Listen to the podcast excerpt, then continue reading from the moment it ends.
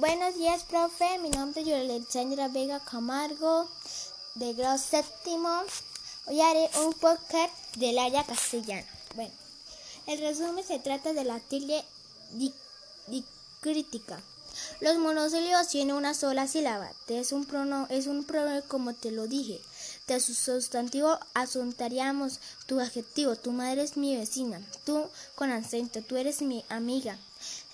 El artículo no se acentúa, el niño juega, a cambio el cuando es el pronombre, el se es un pronombre, se lo dije profesor. El del verbo ser o saber por me sé la, lección, más cuando es una conjunción, más un adverbio,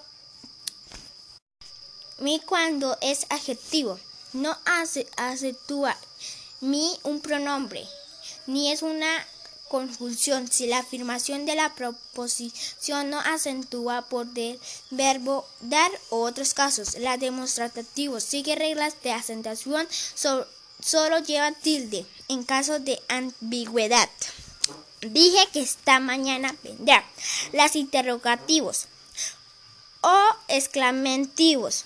Las, las palabras a dónde, cómo, cuál, cuán, cuándo, cuánta, dónde, qué y quién. Ejemplo, a dónde vamos, cómo te has puesto. Cuando deben ir acentuadas es exclamativo, el co solo o solo, solo adjetivo sin compañía, solo adverbio solamente.